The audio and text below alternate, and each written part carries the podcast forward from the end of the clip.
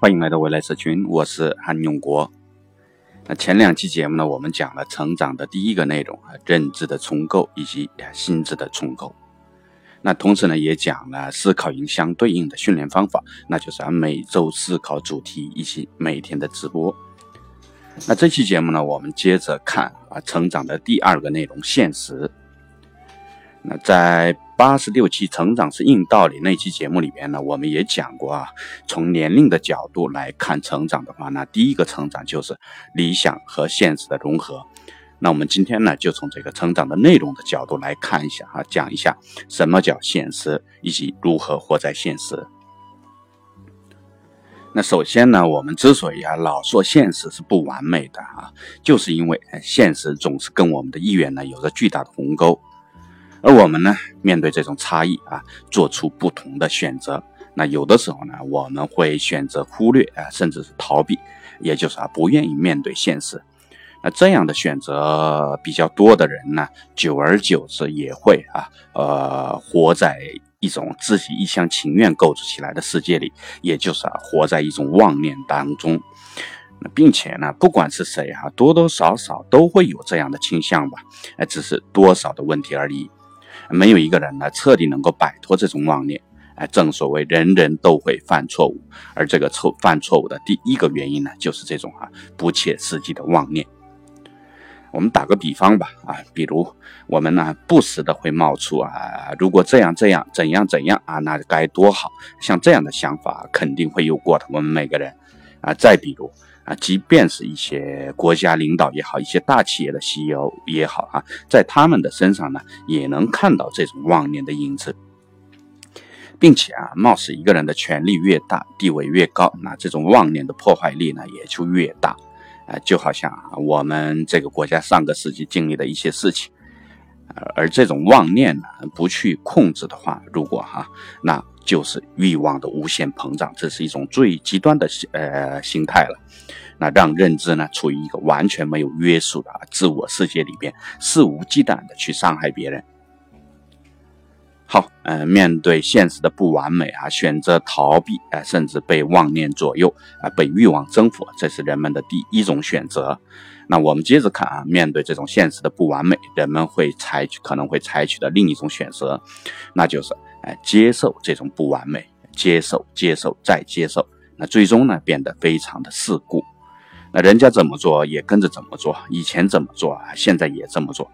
这也是啊我们在生活当和工作当中啊大量的思考误区和以及这种思考的陷阱，呃所产生的原因。现实本身呢就是不完美的，如果你一味的接受，哎，不就等于把现实当中的这种不完美直接转化成自己的认知当中的误区和陷阱了吗？啊，或者啊，用更通俗的语言来讲的话，那我们在很多问题上呢，是被现实彻底吞噬掉了，变得呢跟现实一样不完美了，并且啊，这种倾向呢跟妄念一样啊，我们每个人呢只有多少的问题，那并没有啊，绝对没有啊，绝对摆脱这种误区和陷阱的那呃那些人一个人，这是我们犯错误的第二个原因吧。好，那我们回过头来看一下，面对不完美的现实，啊妄念我们消除不了，那这种误区和陷阱我们更消除不了。或者说啊，没有一个人不会犯错误，啊，即便牛叉到 BAT 的领导者啊，啊，百度在社区 O2O 里边啊，那这种惨败而归，那阿里在社交 APP 里边呢，也是啊屡次受挫。那腾讯呢，在 to B 业务上也是啊，诸多的不顺利。那嗯，那些扔进去的钱呢，一扔就是啊，几十亿甚至上百亿。那再看啊，每天都在不断的破产的那些企业啊，每天都有啊，难道啊不是不就是啊一个企业的经营者那种妄念或者是这种认知的误区或者陷阱所造成的吗？哎，现实就是这个样子。那么，他那些能够真正能够主宰这个世界的现实世界的人们呢，又有什么不一样的地方吗？或者有的说一些有不一样的选择吗？哎，关键就在于出现妄念或者啊掉进这种认知误区和陷阱的时候，他们能够啊及时的反思，哎，及时的去改变自己，重构自己的认知，去寻找那种客观正、客观存在的正确的认知。啊，像阿里啊，甚至已经建立了一套完整的机制啊，能够确保整个集团都能够啊具备这种调整能力以及纠错能力。那有时间我我给大家好好分享一下阿里的这种机制。那这一点思考营呃。在我们思考营的战友们呢，这段时间的那个参加直播的人，大家应该会有比较深刻的体会啊。前提是你，如果你参加了我们的直播的话啊，那大家在直播当中呢，对项目的各种想法啊，也是这个样子的啊。有些想法呢是不切实际的啊，可以说是妄念；那有些想法呢是一些啊别人都在做的啊，所以哎比。比较世故的这种想法，而我们的讨论呢，就是啊，不断的根据现实，哎，不断的发现不切实际的地方，不断的发现这种大家的想法当中的误区和陷阱，那并不断的调整过来啊，这么一个就这么一个过程，我们的直播其实，哎，最终形成呢一个客观正确的想法。哎，如果啊啊，你真的在我们的思考营里边掌握了这个过程，那这种做法呢，可以应用到现实当中的任何任何一个问题上，应该都能应用上。啊，现实啊，因为就是这个样子，而我们所做的每一个决策呢，也是啊，就是这么一个过程。好，以上是面对不完美的现实，一个人在认知层面上啊，通常做出的先三个选择啊。我们再看一下一个人的心智，哎，在这种面对现实的不完美，又会做出什么样的选择？那第一种选择呢，是啊，像孩子一样的任性。那我们都知道啊，孩子是基本没有形成这种对现实的正确的认知能力的，啊，所以啊，他们面对不如意的事情呢，要么是伤心的哭啊，要么是耍赖，甚至啊赖在地上不走。那我自己也是啊，记得清清楚楚，小时候还真干过这种这样的事情，还不是一两次。那但，这都不打紧啊，毕竟那时候是孩子的时候嘛。但是呢，啊，也不要觉得自己成年以后啊，大家不会有这般任性。那首先呢，即便到了大学啊，这种任性的影子还是蛮普遍的。啊，想想我们每个人经历过的失恋啊，或者说情感上的纠结，哎，不就是这样子吗？哎，任性的让自己伤心，哎，任性的钻进一个牛角尖，啊，不肯出来，啊，甚至啊放纵自己，严重的话呢，啊甚至啊选择这种颓废、迷失方向，啊，这都有过的。那其次呢，即便是啊，当我们到了三十四十了，呃，仍然如此任性的一面，哎，我们是嗯，我们身上啊，肯定还会有这样的呃任性的一面。最起码啊，选择生气的时候、动气的呃时候还是蛮多的，动不动动气的时候啊，呃，《人民的名义》，我想起来啊，《人民的名义》那部剧里边，李达康的老婆啊，感觉就是这种典型的啊，在感情上任性的这么一个人。而这种任性或者动不动生气啊，就是一个典型的拒绝成长的表现，并且啊，在现实当中呢，这个应该不是光《人民的名义》这部剧情里边的这么一个现象啊。现实当中，我觉得哈，呃，在你身边或者你自己身上，我或者是包括我自己身上，仍然有这样的影子啊，肯定能找到这样的影子的。嗯，我呢，甚至啊碰到过，在这种心智上极其不成熟的合伙人都碰到过。好，呃，我们接着聊，呃，接着看啊，面对这种不完美的现实，那心智呃有可能做出的第二种选择，啊，随着年龄的增长，那一方面很多人还是能做到啊，少些任性，少些赌气，少些生气，因为啊，十几二十年的这种阅历告诉我们，哎，这些都改变不了我们呃任何现实的问题，哎，其实呃非常呃可以这么说，没有任何意义，现实的意义。那这样做啊，受伤的我们都明白，永远是自己和身边的人们。那另一方面呢，既然我们哈避免不了这种任性，呃或动机，多多少少都避免不了的吧，那么就要学会及时的调整自己，也就是啊，学会重置自己的心态。这个呢，这一点我们有专题的节目啊，大家可以去听下。那这里呢，我简我做只做简单的描述，那就是事情过去了就过去了。不要老憋在心里啊，老是处于一种啊斤斤计较的状态，哎，这不仅仅是这种心智不成熟的表现啊，更是啊对身体的一个巨大的伤害吧。所谓啊，万病皆由心生啊，一个被各种计较的事情所被堵住的这么一个心情或者心态呢，会直接的导致啊，这是我们身体的气血不畅，影响我们身体的正常的运行。那长年累月的如此下去呢，更会啊，直接转化为各种各样的重大的疾病。不信啊，你可以到医院里边看一看，啊，不到五十岁，四五十岁就有得了这种患重大疾病的人患者啊，要么是心思重，要么啊容易动气，啊，这个是绝对的。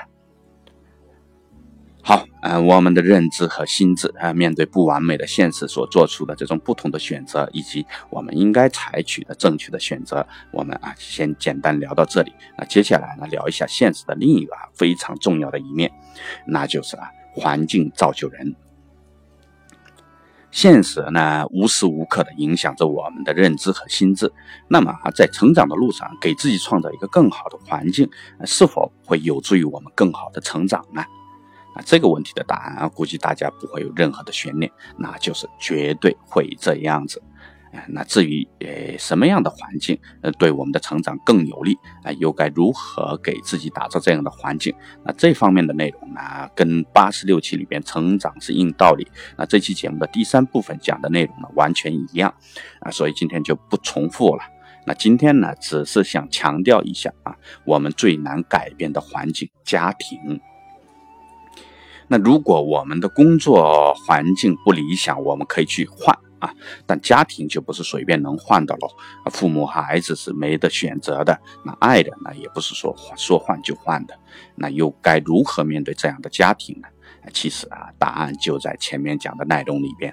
嗯，前面所说的那种妄念啊，体现在家庭里面，那一般都是啊，那就是不断的向对方提出要求，一味的提出要求。这种妄念不去控制的话，更会发展成一种啊肆无忌惮的欲望，那就是啊想甚至那种想控制对方的欲望，并且啊面对这种没得选择的家人啊，这呃常年相处的家人，那这种倾向比较普遍，比较严重，尤其是啊心智当中的这种韧性，越是面对亲人啊，越容易爆发出来。所以说啊，不要说家庭问题很复杂、很头疼，没那么复杂的问题啊，只是我呃出在我们的认知和心智没有成长，就这么简单。尤其啊，面对这种熟悉的亲人，认知和心智当中的这种没有成长的一面呢，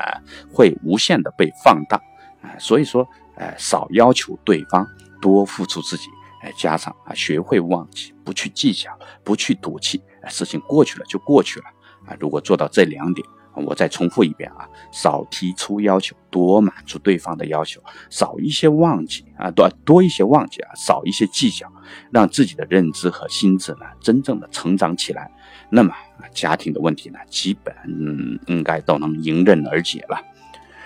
那至于自己的成长啊，能否带来对方的这种，对方跟着你一起成长？那按道理来说啊，除非你碰到的另一半啊，你选择的另一半是一个极度自私、极度任性的人的话，那应该不会有太大的问题。人心都是肉长的嘛，时间长了啊，谁都会明白啊，对方的这种温暖，对方的这种心。那至于想打造比这个更完美的家庭的这种想法啊，比如，呃，要有多么多的财富啊，爱人多么无微不至的给你体贴，孩子要多么多么的优秀，像这些想法你就放弃吧，那又是一个新的妄念。一个家庭啊，能够保持温馨啊，就已经很难得了，古今中外都一样。反过来啊。有这样的家庭啊，这么难得的家庭，能保证家庭的温馨，那事业反过来怎么可能没有起色呢？那孩子在这样的环境长大了，怎么可能不优秀呢？不想这样啊，美好完美你都很难。哎，所以说，哎，只要保证家庭的温馨，一个家庭的和和睦的这个氛围，哎，这个家庭已经是非常非常的了不得了。哎，并且只要我们的心智真正的成长了。啊，我们的认知真正成长了，哎，做到这一个地方，呃，这做到这一点还是比较容易的。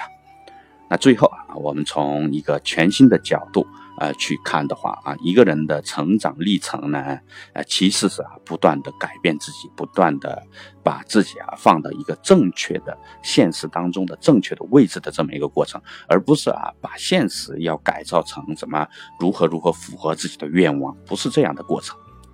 我打个比方啊。阿里的成长呢，是因为马云不断的去改变自己，去做啊一个作为一个成功的电商平台应该做的正确的事情，所以他成功了，而不是啊马云按照自己的意愿、一厢情愿的意愿去打造一个电商平台，所以他成功了，不是的，哎，这希望大家能够理解这一点，哎，这也是啊现实的真正的意义。呃，如果那这种现实的意义啊，如果结合到我们思考营的训练方法呢，呃，我所采用的方法就是实战。呃，目前呢，我们思考营呢正在啊筹备这个共享跑步机、家装平台等项目的这种项目组，啊，让大家呢在实战当中呢去感受现实，呃，并将自己的认知和心智啊完全融入融入到现实里边来。这就是我们的啊训练营的啊实战所它所存在的意义。好，啊这期节目就到这里啊，下期节目呢，我们聊成长的第三个内容，积累，哎，同样的会精彩，同样的会给你冲击。好，谢谢大家，欢迎订阅未来社群。